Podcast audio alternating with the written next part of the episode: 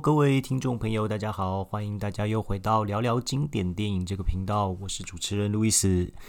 嗯，今天要来跟各位分各位听众分享哪一位呃经典的电影明星跟经典电影呢？那我曾经在网络上看到一个梗图哦，那那个梗图呢，我记得是有两个象限，是写说一个。是演英雄的英雄，那这个人是周润发啊。那还有一位呢，是演人渣的英雄。那这个人呢，这位演人渣的英雄呢，最近哎，刚好也在台湾。那最近是开着餐车到处交朋友。那我是非常，我跟胜哥是非常希望他能够开着餐车来到。然后有听到这个节目的话，有幸啊来到，呃，开到餐车来到我们这边，哎，跟我们简单交个朋友。我们如果有幸可以去采访到这位呃传奇的明星的话，那真的是我跟宪哥就是一一辈子的荣幸啦。对对对，那这个人呢不是别人，他个性很鲜明，他看不过眼就会开炮。那常常自嘲自己讲话很边缘啦，很踩线啦，很危险啦。那但同时呢，又妙语如珠。他曾经在很多的颁奖典礼上担任颁奖嘉宾。那讲的话当然是非常的危险啦。那但是也是可以很博得呃观众跟。呃，一些支持他的人的喜爱，那演技是毋庸置疑的精湛，戏路非常非常宽广，不管是江湖的有一些江湖气味的角色，那搞笑的角色，或是奸邪的角色，那甚至是比较身世委屈的角色，都难不倒他。那今天呢，很荣幸就跟。各位听众来分享一下这位鼎鼎有名的大明星，我们的大飞哥黄秋生黄大哥啊。那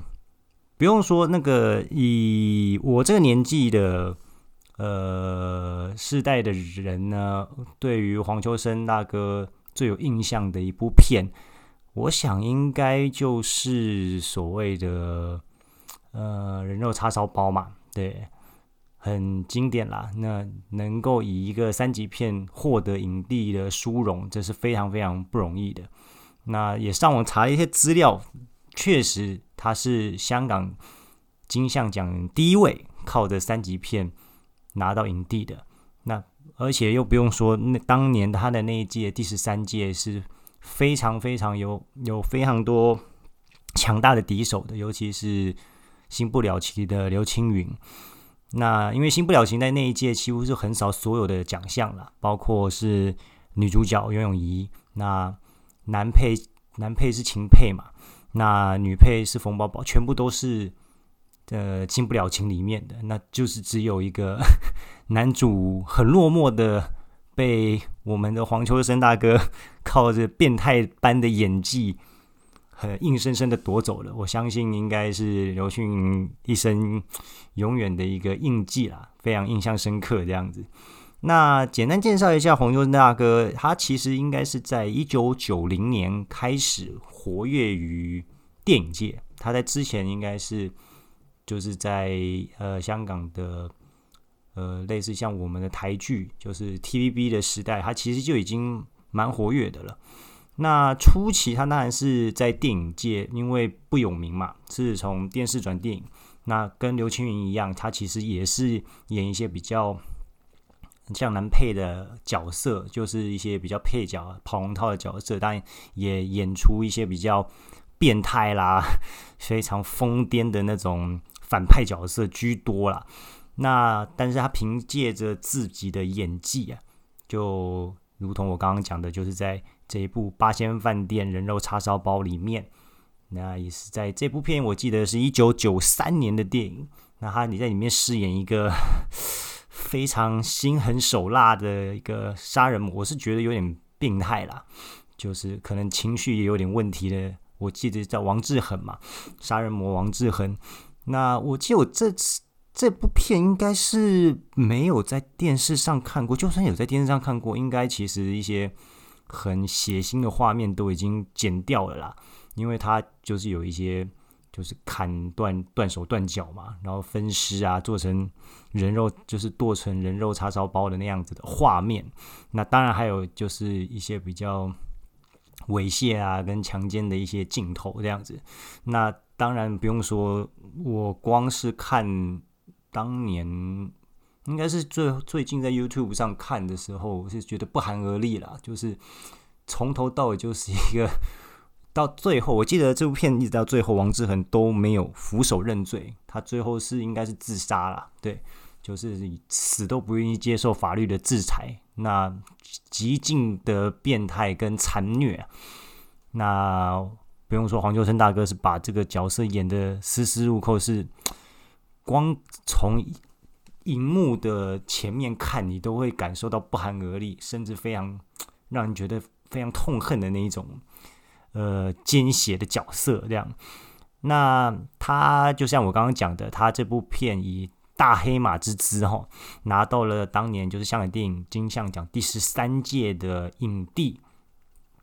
那这也是他第一次以三级片拿下影帝。那呀，哦，我更正一下，就是他是第一，他香香港第一第一位靠着三级片拿到影帝的殊荣的这个男演员。那也算是奠定他，这是算是他比较重要的一个第一个奖项这样子。但是，并不是说他拿了这个影帝之后，戏路就打开了，或者是戏约就打开了。没有，他后来还是演了很多，呃，哩哩杂杂。应该是，如果以分歧来看的话，应该是两千年以前，他其实一直，呃，以叉烧包拿到影帝之后，其实都，嗯，并没有演出一些比较正派的角色啦。那。包括像他，因为他是从 TV，因为这部片的人肉叉烧包的导演是邱礼涛嘛。那其实他早期在电视剧的时代就已经认识邱礼涛，他是跟他是非常要好的朋友。那邱礼涛有很有名的就是变态的变态杀人魔的三部曲，那刚好都有黄秋生的参与。那第一部不用说，就是人肉叉烧包嘛。那第二部就是他也是在两千年以前他有拍过的。这个伊波拉病毒啊，一九九六年，他在里面也是演一个很病态的男主角，就是呃，否，他是演一个我记得叫阿基吧，然后他演一个一开始他就是跟自己的老，那他是跟老大嘛，然后他一开始就是跟自己老大的女朋友通奸这样，就是类似抠二嫂的概念，然后就。本来是要被处罚啦，要被剁小鸡鸡这样，但是他最后是没有，就是呃，把反而把自己老大杀死，然后逃跑到了就是我记得南非吧，然后也是被欺凌了、霸凌了很久嘛。那好像是因为是去买了那个猪肉啊，就是。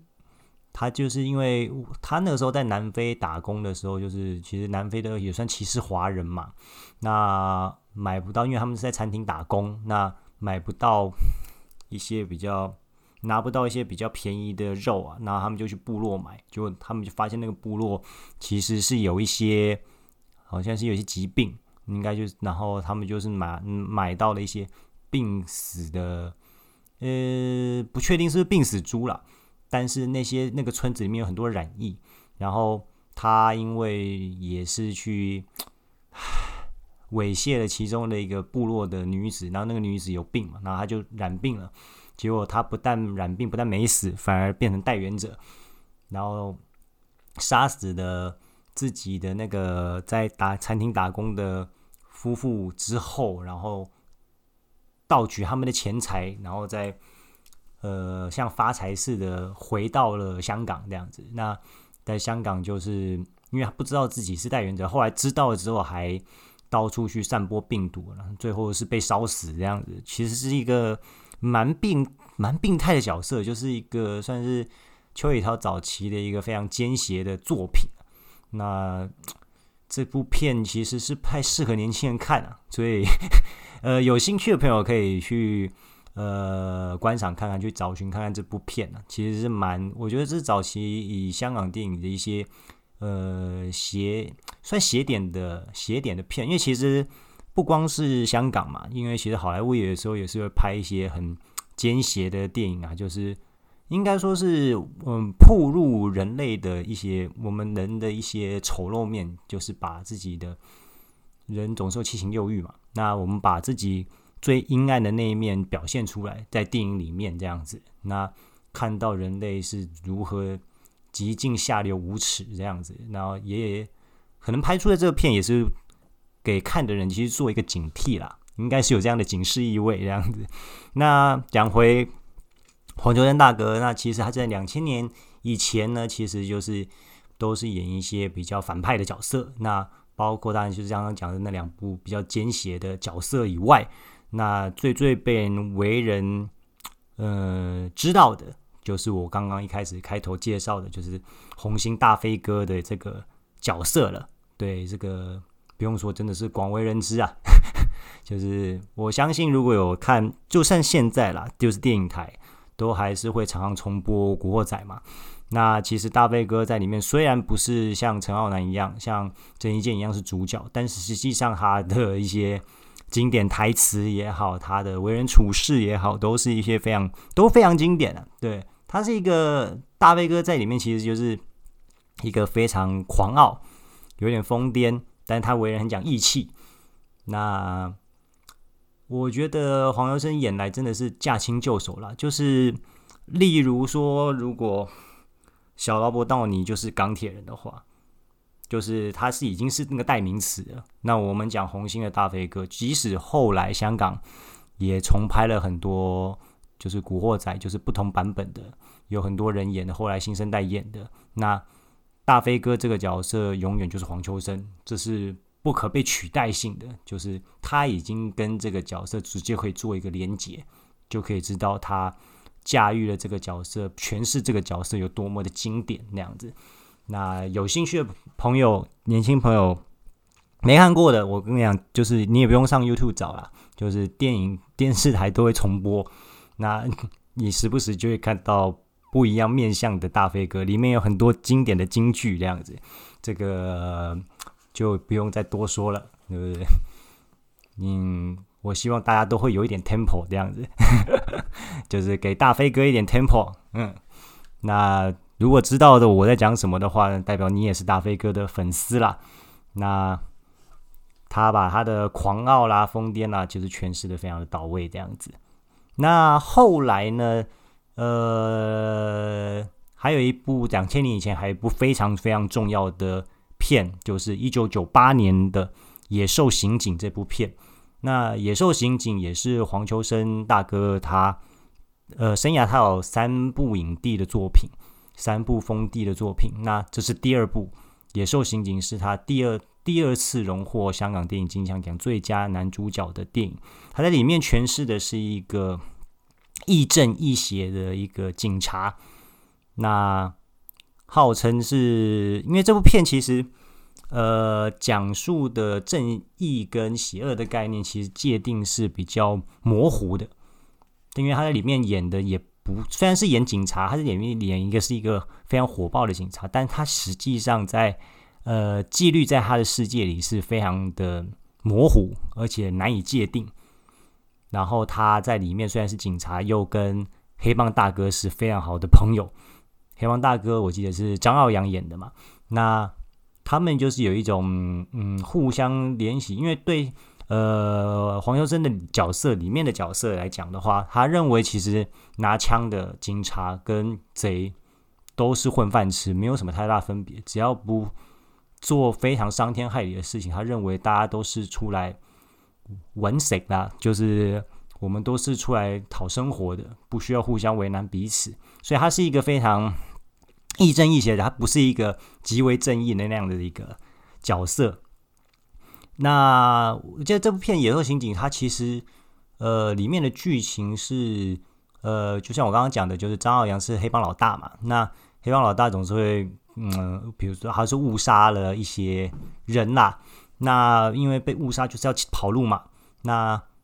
呃，张耀扬有个小弟叫做涂丁华，那里面是呃，我记得应该是谭耀文演的。那涂丁华这个角色也非常的经典，就是他是一个很卑劣的小弟，他早就想篡谋朝篡位。那老大跑路了，那当然，嗯，就是谭耀文这个角色，就是涂丁华，就是当然就是借机上位，接收了老大所有的地盘，包括想要抢老大的女人，但是老大的女人已经被呃黄秋生的，因为黄秋生是警察嘛，他一个长官已经跟长官已经跟警察在一起了，那当然谭耀文就是。涂丁华就是，呃，不断的找他们的麻烦这样子。那老大回来了，就是张扬回来之后，呃，反而质问他说，质问涂丁华说为什么要抢他他的位置啊，或者是呃抢了他的女人去为难他们那样子，结果反而被就小弟就是逆袭大哥嘛，就是把老大 干掉这样子。那最后的在我记得应该是在水果市场。就是，呃，黄秋生为了要帮张耀扬报仇，就其实这个也是蛮奇特的啦。就是警察帮古惑仔报仇，然后去砍涂丁华这样子。那这部后续的在最后的最后，在水果市场那个戏被号称是封神之作，就是为什么会拿影帝，就是最后的那一幕。他在里面就变成真的是变成一个野兽，就是野兽刑警的概念这样子。那这部片呢，《野兽刑警》它其实哦，当囊获了当年第十八届香港电影金像奖非常多的奖项啊。那包括当然是黄秋生大哥就拿到了最佳男主角，然后涂丁华也是谭耀文，他也拿到了最佳男配角。那这部片不得不说是真的。我觉得黄秋生跟谭耀文的演技的表现是非常非常出彩，就是涂丁华也变成了一个影史香港影史上一个非常经典的角色了，就是非常狡猾，然后图谋篡位的那种卑鄙无耻的角色，其实被谭耀文其实诠释的蛮经典的。那包括了最佳男主角、最佳男配角，那有时候情景也拿到了当年的最佳电影。最佳导演，甚至最佳编剧，所以这部片可以说是两千年以前黄秋生开始就算是最出彩的一部电影了。那非常推荐，呃，各位年轻的听众，可以如果有有机会的话，可以去上网搜寻，可以看一下这部片，真的是非常经典的一部片。那。黄秋生大哥在里面演的角色也是亦正亦邪，他也不是全部是正派的角色，但是他在里面的演技是完全的毋庸置疑。那这部片因为是非常经典的，那非常推荐给各位听众朋友去看这样子。那就像我说的，两千年以前他都演一些反派角色嘛，那我这边私底私心再推荐一部，他两千年以前。的一个电影，他也是演一个大反派。这部片呢是香港的片名叫做《辣手神探》，那台湾叫做《枪神》。他是呃周润发、梁朝伟跟黄秋生所演的一部电影。那它里面也是讲的是卧底，梁朝伟又又是演卧底，对对对，梁朝伟是卧底专业户这样。那周润发是演一个脾气很火爆的警察，然后黄秋生是演一个军火商。非常嚣张的军火商。那这部片是吴宇森导的，吴宇森导演在导这部片是他最后在进军好莱坞之前，在香港导的最后一部片。那这部片也非常有吴宇森的风格，然后非常的紧，剧情非常的紧凑好看。黄秋生演的是坏到一个极致的坏，就是是一个聪明的坏，然后非常的有魅力，完全不输给当年的发哥，因为当年的周润发其实在。呃，两千年以前，周润发，周润发发哥其实是非常非常红的，完全不会输给当年的发哥跟梁朝伟。那黄秋生演绎的非常的到位，在坏人的部分。那这部片光是看这三个人，真的就值回票价，非常也我也非常推荐各位年轻的听众朋友可以去观赏这部片。那《辣手神探》这个可以推荐给大家。那总结了两千年以前的黄秋生大哥，其实就是。都演出一些比较痛苦啦、邪气啦，跟一些病态的角色嘛。那演的烂片真的是不计其数啦。因为从我刚刚介绍的几部电影，当然是比较知名的嘛，然后也有拿奖的，但是没有拿奖的，甚至烂片真的是很多啦，真的。那他自己在以前受访的时候，也有被询问到演出过这么烂片的感想。那嗯，其实他那个时候受访的时候，他其实都有，我记得那个时候的节录应该是这样。他说，黄秋生大哥说他演过烂片中的烂片，一开始他也非常的痛苦，但后来他已经练就了禅宗的一个化屎大法。他说，如何把自己呢，让自己成为一坨屎，那从中呢长出一个最完美、最漂亮的一朵花，这样。这是他对于演烂片的一个感想，就是如何让自己变成了一个从烂片当中，但是我们从烂片中呢，也可以去延伸，甚至帮烂片发扬光大。其实，如果以呃伊波拉病毒或者是呃人肉叉烧包来讲的话，它当然是一个 B 级片，或者是呃一个非常惊悚的，或者是或者是邪典的一种电影，但是呃。他在里面演出的这样子的一个角色的气场，或者是他的演技，他依然会让我们这些观众会留下非常非常深刻的印象。那讲完他两千年以前的黄秋生大哥，到了两千年之后呢？呃，那时候我记得两千年之后，港产片是式微的，就是那时候香港电影其实是非常非常辛苦，香港电影陷入了一个非常大的一个低潮啊。后后来是有一部非常经典的片，算是拯救了当时整个香港电影，甚至一扫香港电影那个时候很低迷的一个气氛，很颓气，那就是两千零二年。一部足以称为传奇的经典上映，我相信，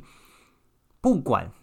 你是有看过香港电影，或是没有看过香港电影，或者是你不知道香港电影，但是你一定知道这部片。这部片呢，改变了黄秋生大哥的戏路，因为他从两千年以前的一些反派角色，正式转为正道角色。这部片不是别的。这部片的名字叫做《无间道》，他在里面演的是黄志诚、黄警司。那《无间道》这部片呢，呃，成功的不仅仅是仅限于香港，他甚至已经红到了好莱坞。他成功到连好莱坞的名导也翻拍这部片。我记得应该是二零零六年，名导马丁斯科西斯的《神鬼无间》。那那个时候，甚至是找了里奥纳多、麦特戴蒙、马克华伯格，甚至是杰克尼克逊，演出了呃美好莱坞版的《无间道》。那《神鬼无间》也当时拿到了第七十九届当年奥斯卡金像奖的最佳电影跟导演，所以可见《无间道》这部电影是多么多么的成功。他那时候两千年《无间道》一上映的时候，甚至是带起了后期有很多就是针对间谍啦、呃卧底啦的一些警匪片。他同期后期两千年之后的《无间道》之后是出了非常非常多相同类型的电影，它后影响到后面的后期的一些警匪卧底片是非常深远的。那黄秋生大哥也凭借着《无间道》的黄志诚警司这个正道的一个角色，呃，一举拿下了第二十二届香港电影金像奖的最佳男配角，跟第四十届金马奖的最佳男配角，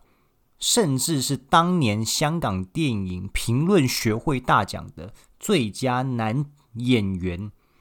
也是给了黄秋生。不是给了当年囊括几乎囊括所有男主角的梁朝伟，所以可想而知黄秋生大哥对于黄志诚警司这个角色诠释的成功。那呃，《无间道》这个电影之后呢，因为算是有成功转型了嘛。那当然，陆陆续续也接到了一些嗯比较正派的角色的电影啦。那后来就几乎黄轩大哥都后来拍的片，大部分已经转成以正面形象居多的角色了。那包括呃后来的《黑白森林》里面的黄江，他也是演一个重案组警司。那还有后来也有演四大名捕，四大名捕甚至有三部曲嘛的诸葛正我，但也是一个正派的角色。那当然不能忘记他跟我们周董诶一起合拍的两部片，一部是《头文字 D》，那另外一部是《不能说的秘密》。那跟周董合拍的二零零五年的《头文字 D》的里面的团员文泰这个角色呢，甚至也囊化了香港电影金像奖第二十五届跟金马奖第四十二届金马奖，甚至亚太影展第五十届的最佳男配角。所以，呃，转成正道角色之后，他又连续囊化了囊括了两个，不管是金像奖也好，金马奖也好，都囊括了最佳男配角的这个殊荣。那后来呢，到了两千。一零年，二零一零年之后，那因为呃，黄生大哥就像我一开始开头所分享的，那大家都知道他言论很大炮嘛。那早期因为网络不是那么的发达，所以我们可能也不知道他说什么。但是后来网络越来越发达便利之后，那不管公众人物说什么，其实都会被。嗯，不可置否的被放大了。那黄秋生大哥又是一个直言敢的不，我已经不能说用直言不讳，他应该是用敢言不讳。那他就是有什么就说什么，那个针对一些事件，他都会表达一些自己的看法嘛。那当然就是因为一些比较冲击性的言论啊，他后来电影的产量也骤减，某种程度上来讲，应该是被封杀了。那不然后来他其实，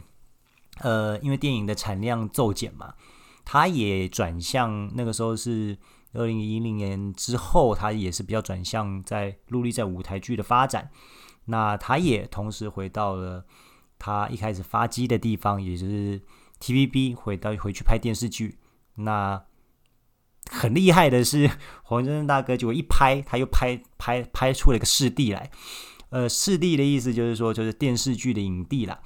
就是我像我们的金钟奖的最佳男主角这样子。他在二零一五年回去拍了 TVB 拍了《枭雄》这部电影，凭借着《枭雄》里面的男主角聂傲天这个角色拿下视帝，他成为香港第一个集影帝、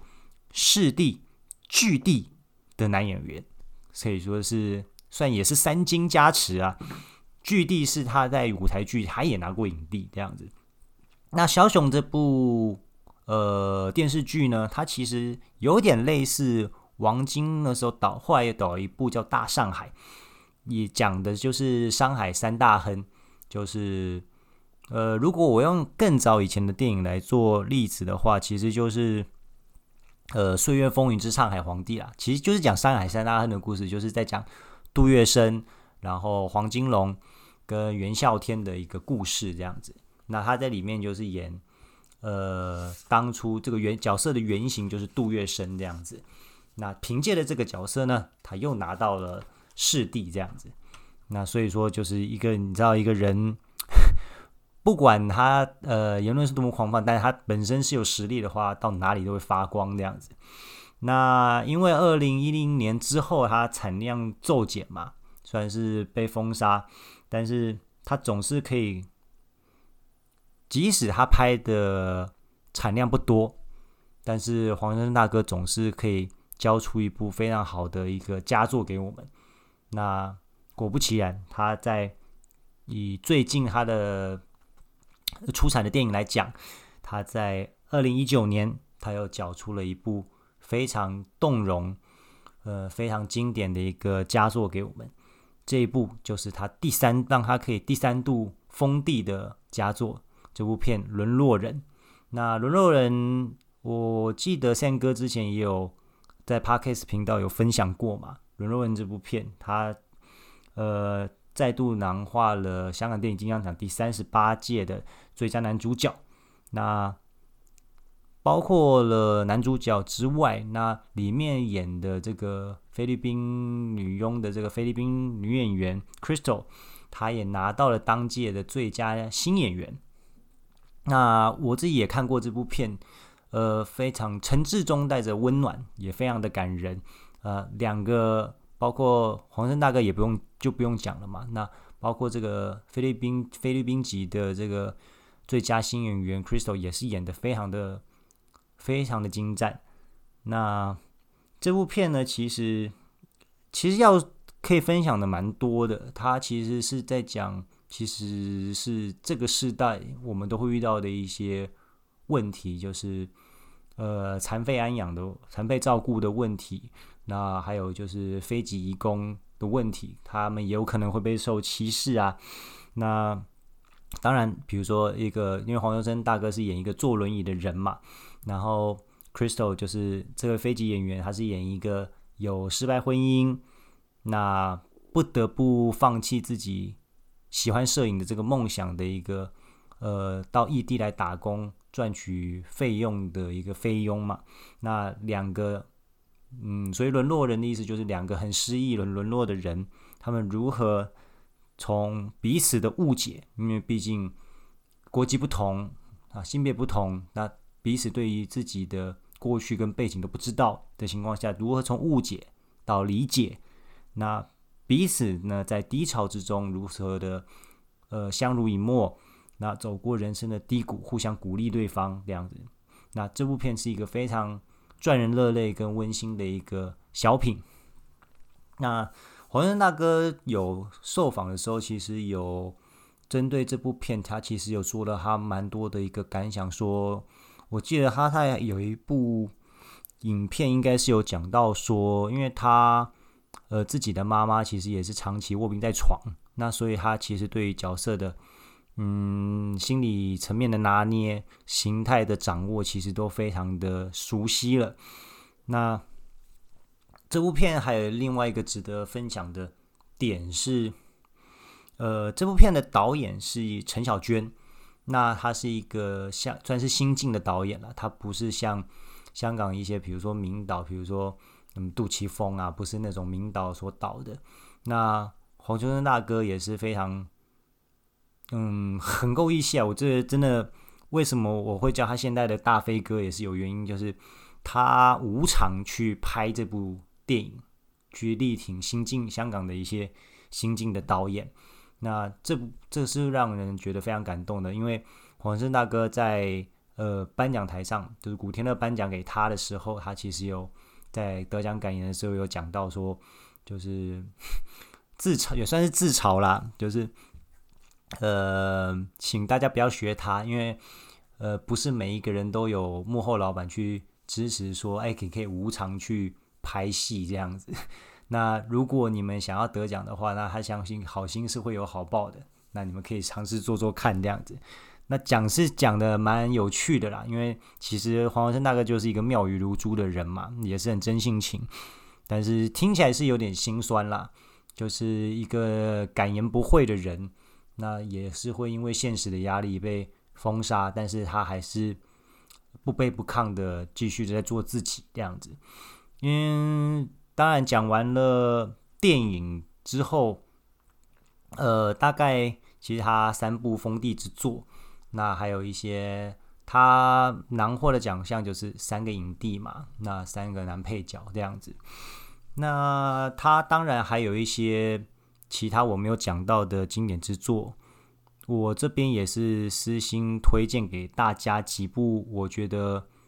很有趣。然后他可能不是主角，黄秋生可能不是主角，但是他也演得非常精湛，本部的电影也是很值得大家观赏的。我这边私心推荐几部给大家，比如一部是我的师傅，我的偶像，诶，不是师傅，不要乱认师傅。我的偶像周星驰的《济公》这部电影，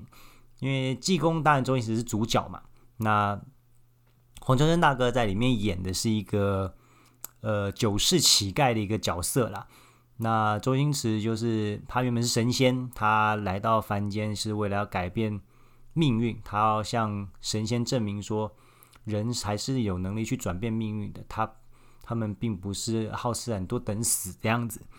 那里面当然是有很多经典的演员了，包括张曼玉，找张曼就是当影后级的也有演嘛，就是演九世野鸡这样子。那里面真的黄秋生演的是非常的有趣啊，就是他是一个还是一个没有，因为是乞丐嘛，就天生乞丐命，就是天生都没有什么自尊的人。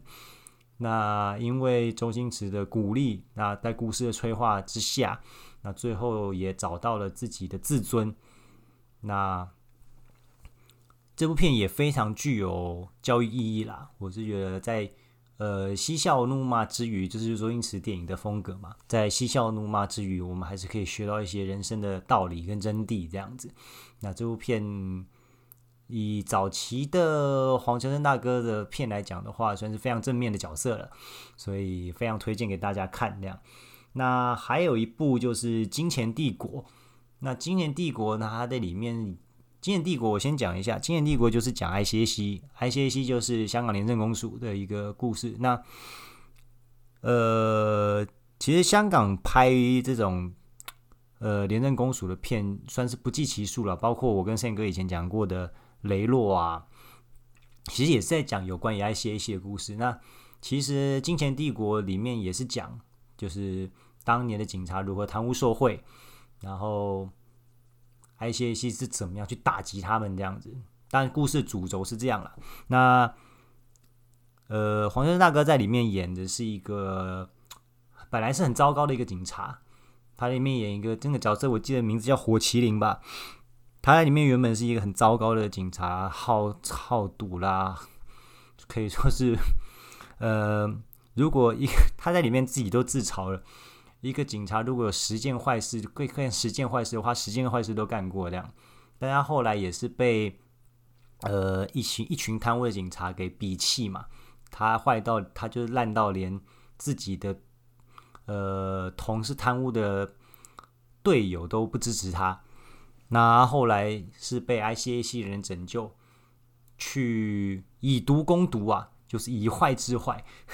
我觉得这个是以前比较没有提到的啦，就是呃，以前早期的电影像《雷洛》也没有提到过这一趴，但我觉得这个蛮点题的，我觉得真蛮有趣的。那黄秋生大哥也是演绎的这个角色，也是演绎的非常好，啊，非常推荐给大家，也是可以去观赏这部电影这样子，《金钱帝国》。那最后呢，还想再推荐一部，呃，黄秋生大哥演的电影。我相信，可能不是有很多人看过这一部，但是我相信在呃后面，就是包括我这个时代跟后面的时代，跟年轻的时代，大家都听过《叶问》这部电影。呃，《叶问》不是只有甄子丹演过，也不是只有梁朝伟演过，黄秋生也演过。这个可能大家比较不知道。那呃，《叶问》不用说，当然《叶问》四部曲就是甄子丹。把甄子丹把叶问演成传奇嘛？那梁朝伟是演的王家卫的一代宗师，那他里面也是演叶问角色。那当然演王家卫的片很容易得奖了。当然，因为 梁朝伟是没得奖，你得奖的是章子怡这样。因为我就觉得一代宗师讲的是宫二的故事，其实也不是在讲叶问这样。那有空的话，如果我跟胜哥之后做王家卫特辑的话，可能会讲到这一部。那。黄秋生大哥也演过叶问，这个就会容我为大家介绍一下。如果各位年轻的听众啊，不要讲年轻哈，各位听众，如果你们是真的想了解叶问的生平的话，麻烦请看黄秋生大哥演的这一部，因为他是最贴近叶问这位人这个人本身真实故事，他是最贴近真实故事的。其实。甄子丹的版本也好，梁朝伟的版本也好，都没有黄秋生版本的这么真实。其实黄秋生版本的叶问是最真实的，最贴近真实故事。那黄文大哥也演绎得非常的好，他甚至因为也因为这部片有入围香港电影金像奖最佳男主角。当然，虽然可惜那届最后的得奖者不是他，但是这部片我也是蛮推荐给，呃，如果有兴趣对叶问真的叶问的生真的对叶问的生平有兴趣的听众朋友，我是建议各各位去看这部《叶问终极一战》，片名叫《叶问终极一战》。对，那今天讲了分享了黄油大哥很多的电影跟一些生平，那。因为他现在刚好人在台湾嘛，那回到我一开始有 讲到的主题，我是非常希望说，如果有幸啦，如果黄春生大哥有听到这一集 podcast 的话，能够我跟胜哥能够跟黄春生大哥见到个交个朋友，我们也是想吃吃看餐车的东西，对，如果有幸的话，能够呃当面的去访问他，我是觉得非常的荣幸啦，因为黄春生大哥除了电影之外，那包括我一开始所讲的，他在很多的颁奖典礼上，他其实嗯妙语如珠。那他其实也讲出了很多香港电影人该讲而不敢讲的一些东西。嗯，当然就是旁人听起来他会觉得很大炮，但是嗯，我相信在每一个呃世道里面，我们都需要一只乌鸦去警示我们。呃，去点醒我们一些东西啦。那当然，黄生大哥也是呃不卑不亢，即使他受到了很多呃委屈，或者是一些不公不义，或者是一些嗯，不管是收入的锐减也好，工作量的大幅减少也好，被封杀也好，他都很坚信自己的价值观。那哈。硬挺的走过来，嗯，希望有机会，我跟胜哥能够有荣幸去跟黄秋生做个访问。如果他有幸听到这一集的话，那希望能够当面对他说一声加油，辛苦了，这样子。那今天非常谢谢各位听众，那呃，请我在这边拉赛，那。今天的黄生的一个分享就到这边结束，谢谢各位的收听。那我们下次如果有想听什么，特别想听什么样的人或者是什么电影，也可以呃留一些讯息给我跟宪哥，那我们会再呃讨论一下，然后再尽快把节目开出来分享给大家知道。那今天谢谢喽，拜拜。